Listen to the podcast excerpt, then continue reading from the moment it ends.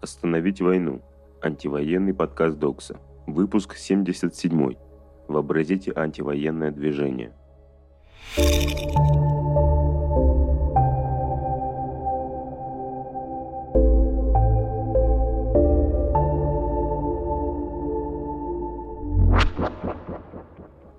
Привет, это анонимный редактор Докса номер 2, и это антивоенная рассылка 77 последнее время я много думаю о том, как мы себе сами представляем антивоенное движение. Я в рассылке постоянно употребляю это словосочетание, но кажется про движение никто особо не пишет. Мы в медиа в основном видим подборки антивоенной граффити или новости об очередном сожженном военкомате, а еще иногда узнаем об анонсах акций от инициативных групп типа «Весны». Мы в этот момент представляем себе отдельных людей, которые что-то написали, предложили, подожгли, а не масштабное движение, в рамках которого это происходит. Очень важно то, как мы представляем, частью какого явления мы являемся. А вы, слушая эту рассылку, совершенно точно являетесь частью антивоенного движения. Потому что наше коллективное воображение напрямую влияет на окружающий мир. Например, политолог Бенедикт Андерсон назвал нации воображаемыми сообществами. В реальности их как бы не существует, но многие представляют себя частью какой-то нации и действуют соответствующим образом, нападают на другую нацию или защищаются от нее. Хочется, чтобы у всех россиян, даже тех, кто еще вне политики или поддерживает Z, было представление, что в России есть антивоенное движение, а не некоторое количество отдельных недовольных людей. Тогда каждое отдельное действие, от граффити до поджога, будет ощущаться весомее, потому что это часть движения, в котором много народу, а не отдельные какие-то действия. Но в первую очередь такое представление должно быть у нас самих. Чтобы было проще ориентироваться в антивоенном движении, мы с анонимным бывшим заливщиком этой рассылки подготовили список каналов, за которыми мы следим. Подборка в разделе «Что можно сделать» ниже. Надеюсь, просматривая эти каналы, вы почувствуете себя сильнее. Что произошло за сегодня? Война. 84-й день. В результате вчерашнего авиаудара по поселку Десна в Черниговской области погибли 11 человек, еще 14 ранены. Первый обвиняемый в военных преступлениях во время войны в Украине россиянин Вадим Шишимарин признал свою вину. По версии следствия, 21-летний сержант застрелил 62-летнего жителя села Чупаховка Сумской области. Перед этим вместе с другими военными он обстрелял и захватил частный автомобиль. Ему грозит от 10 до 15 лет лишения свободы или пожизненное заключение.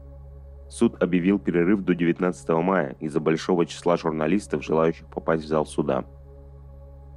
На территориях Киевской области, находившихся в феврале и марте под российской оккупацией, нашли 1288 тел мирных жителей. Большинство из них были застрелены из автоматического оружия.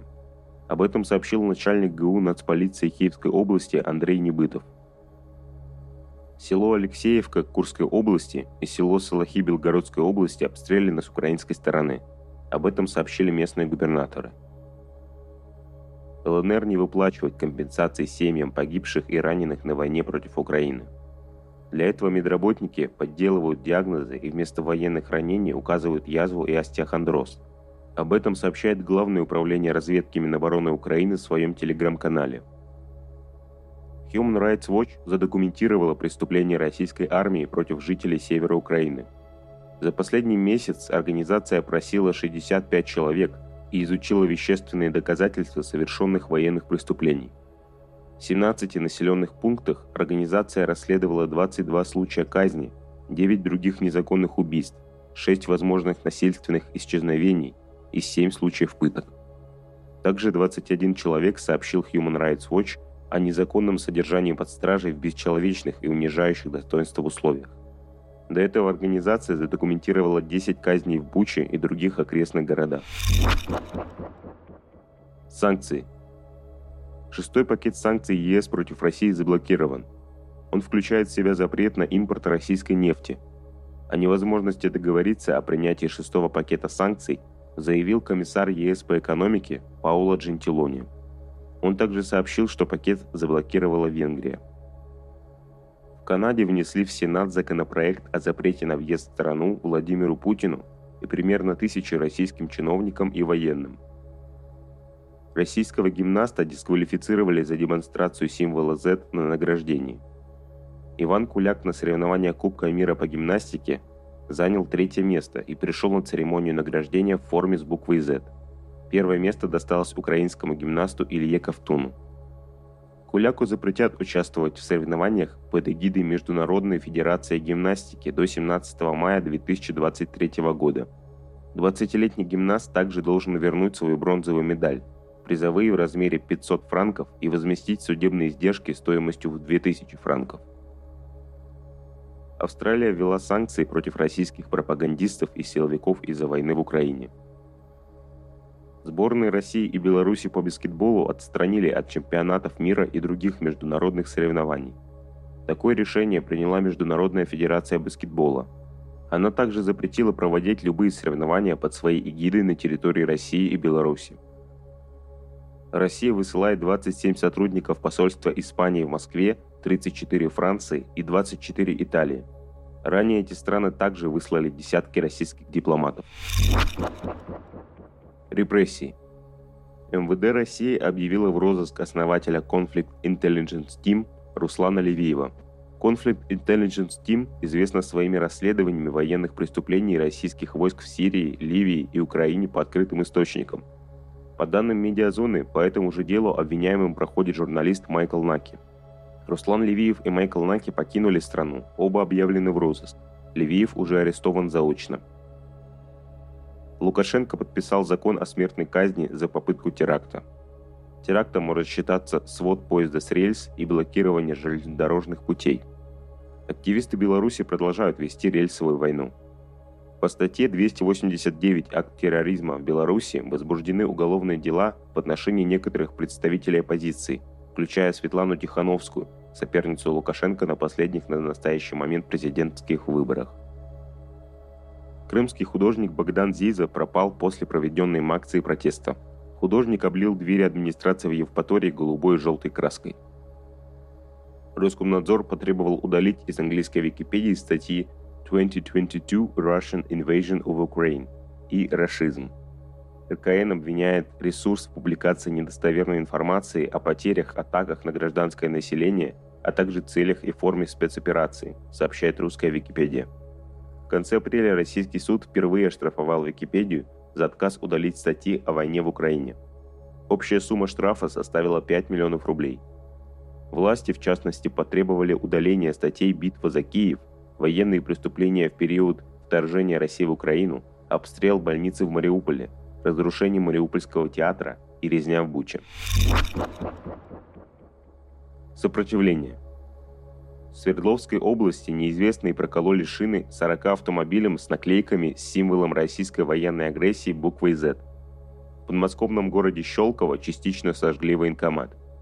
Видеозапись показывает, как неизвестные закидывают две бутылки с зажигательной смесью в архив, где хранились документы призывников.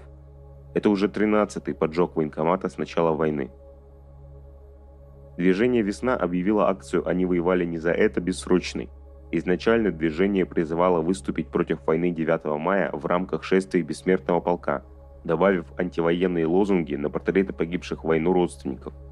Теперь «Весна» предлагает размещать такие лозунги у памятников советским солдатам и у других мемориалов, посвященных Великой Отечественной войне, фотографировать и посылать фото в бот.